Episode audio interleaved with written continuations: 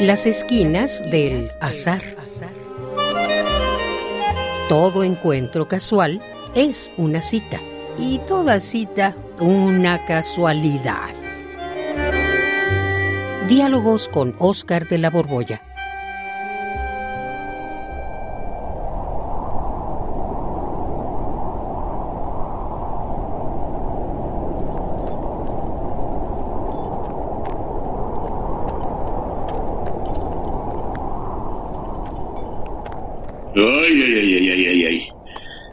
Ay, ay, ay, ay, ay, ay, ay. Ay, ay, ay. Ay. Pero a quién, a quién se le ocurre, pues solamente a Oscar de la Borbolla, ¿verdad? ¿A quién se le ocurre traerme aquí, al borde de este abismo en una montaña? Ay, Oscar. Oscar, estamos altísimo. Ay, en esta saliente casi no hay espacio para apoyar mis piecitos. Además de que el viento el viento pega durísimo. ¡Qué necesidad! Ya, Juan, ya, Juan, Juan, agárrate bien. olvídate del viento, agárrate bien. Disfruta la vista. Mira nomás el paisaje. Es la puritita distancia. Llénate los pulmones de aire de montaña. Además, mira, ¿Por qué pintas todo como si te hubiera traído aquí formando parte de un club de senderistas? La verdad, llegamos en auto hasta acá arriba ah. y no has caminado ni 100 metros. Ya estás ahí con, echando el bofe. Estos 100 metros se me hicieron como mil en esta orillita. Pero bueno, no me vas a negar que parados aquí se ve altísimo y que ay, ay, ay, ay, que el viento sí pega fuerte, fuerte, fuerte, fuerte, fuerte. Sí, Juan, ponte de espaldas. Mira, agárrate de lo que puedas. No, no, hombre, no te agarres de mí, de una piedra. Ay. Sí, sí, ya está. Ay, aquí hay una roca saliente. A ver, de aquí me pesco y ya me siento más seguro. Ay, tienes toda la razón. Qué maravilla de vista, ¿eh? ¿Verdad que sí? Sí. Oye, pero ¿se puede saber por qué? ¿Por qué me trajiste justamente hasta aquí?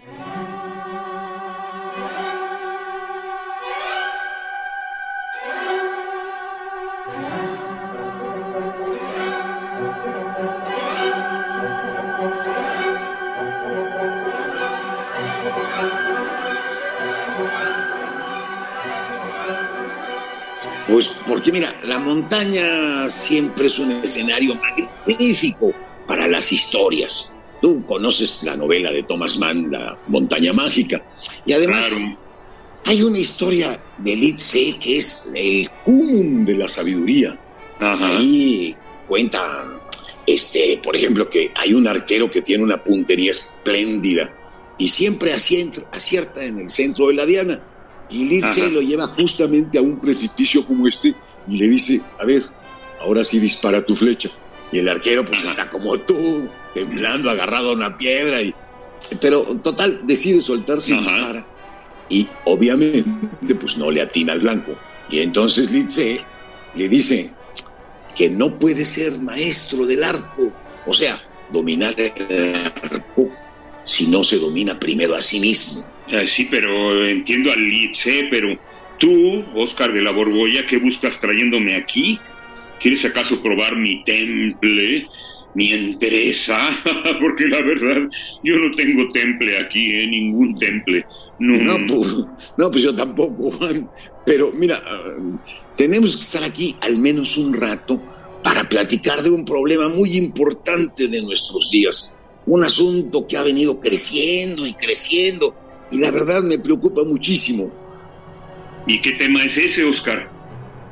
Pues nada menos, Juan, que la actual susceptibilidad, eso que caracteriza a la llamada generación de cristal. Y te quiero preguntar, ¿tú fuiste susceptible de niño? No, yo para nada.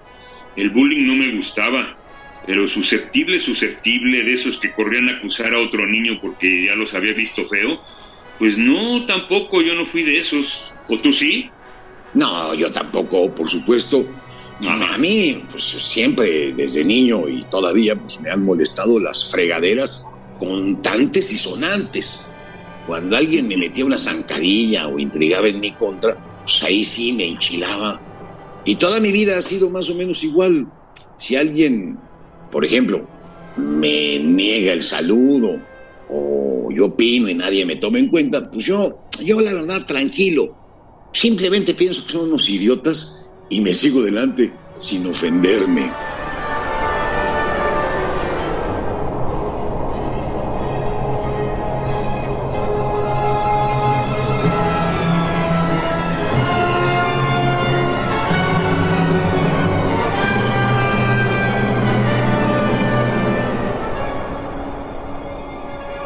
Si has conocido gente tiquismiquis, la gente quisquillosa.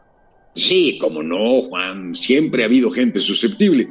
Es más, el mismo Baltasar Gracián, en su libro este del arte de la prudencia, se queja como gente susceptible, dice que hay personas que prefieren perder un amigo con tal de no perder la oportunidad de una broma. los susceptibles han existido siempre, pero lo que me llama la atención, incluso me alarma, es que se haya generalizado tanto. Te explico por qué me preocupa. A mí, supongo que a ti también, la gente susceptible no me gusta. Imagínate eso de andar de puntitas para no ofenderlos, buscando las palabras que no llenan sus tímpanos, prohibirte los dobles mm. sentidos, el humor, el humor sobre todo, Juan. La risa es tan saludable. Y pues de los susceptibles siempre he procurado alejarme. Me gusta sentirme libre, rodearme de personas que entienden bromas, que dicen lo que piensan sin tapujos, sin hipocresías. Y el problema hoy es que, ¿sabes qué, Juan? No hay para dónde huir. En todas partes uno se encuentra con personas que se ofenden, eh, se podría hacer una, incluso te dan una lista de temas de lo que puedes reírte y de lo que no puedes reírte. O sea, hay que usar las palabras como si fueran almohadones. Ah, eso me encanta. Usar las palabras como si fueran almohadones. Para que se vuelvan blanditas, ¿no? sí, Juan. Se pide una especie de lenguaje deslactosado. Pero lo que más me preocupa con tanta prohibición, con este prurito de lo políticamente correcto, es que se está armando un mundo donde pues, la libertad se está estrechando, ya no se puede hablar libremente. Y no me refiero a que no tenga, no tengan las personas derecho a quejarse de que alguien las quiera humillar con las palabras, sino a la triste circunstancia de que no se puede decir a alguien simplemente pues que está equivocado, que ha cometido un error o que está mal lo que hizo, porque automáticamente te juzgan de agresivo. Sí, ahora llamar a las cosas por su nombre, como decía Cervantes, al pan pan y al vino vino, eso está mal visto, muy mal visto.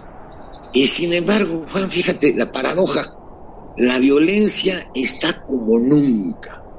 Y, o sea que mientras el mundo es más brutal, más salvaje, el lenguaje debe de ser de terciopelo, de terciopana. Estamos entrando en un invernadero completamente artificial donde la gente no se prepara para levantarse. Y pues en el mundo real, en el mundo real, en cambio, Juan, aquí, por ejemplo, en esta montaña con el viento que pega, si no te agarras fuerte, pues te vas al precipicio. Eso sí, aquí en la vida real no sobreviven quienes tienen una nula resistencia al fracaso o a la frustración. Imagínate un tropezón y no poder volver a levantarte porque te han hecho creer que el mundo es y color de rosa. Sí, pero ¿sabes qué es todavía más raro? Que estos susceptibles de hoy simultáneamente son extremadamente agresivos. Ah, caray, explícate a ver.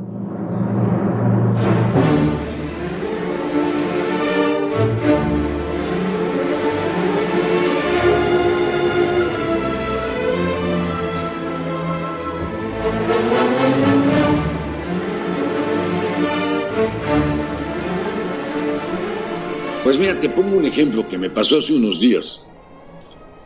Llegué a una panadería y dije al vendedor que si vendía pan. Me dijo, no, no vendemos pan, sino Ah. piezas de pan. Bueno, le respondí, deme tres piezas de pan. No vendemos piezas de pan, me corrigió. Vendemos conchas, chilindrinas, orejas y cuernitos. Ah, deme tres cuernos. Le dije, no, deme tres cuernos. Y otra vuelta, no son cuernos, sino cuernitos. Y luego todavía me, me dijo, no le voy a vender nada porque es muy agresivo. ¿Agresivo? ¿Por qué? Le pregunté. Pues porque no me preguntaste, no me saludaste al entrar. Ah. Y, ¿Cómo, ¿Cómo que no? Pues yo llegué diciendo, buenas tardes. Sí, pero no te referiste a mí. Pues a quién más me iba a referir, si además de ti no hay aquí nadie más. Pues no lo sé. Yo no me, yo no me sentí aludido por tu frase. Pues me di la media vuelta y me salí de la panadería. Y cuando ya me iba, de pronto escucho una retaíla de insultos, man. Macho, caray. patán, falócrata paternalista, orco. Orco. Sí. Ay, así anda la gente de loca, qué horror. Pero bueno, ya en serio, ¿para qué me trajiste al precipicio?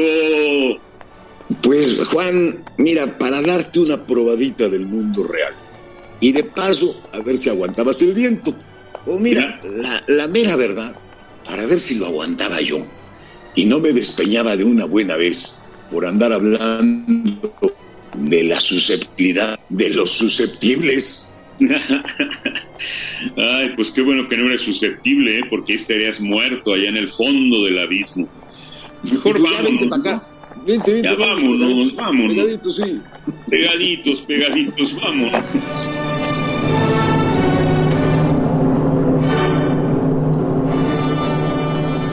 Radio UNAM, en colaboración con la Facultad de Estudios Superiores Acatlán, presentó Las esquinas del azar. Todo encuentro casual es una cita y toda cita una casualidad. Voces, Oscar de la Borbolla y Juan Stack. Producción y realización, Rodrigo Aguilar y Denis Licea. Radio UNAM, Experiencia Sonora.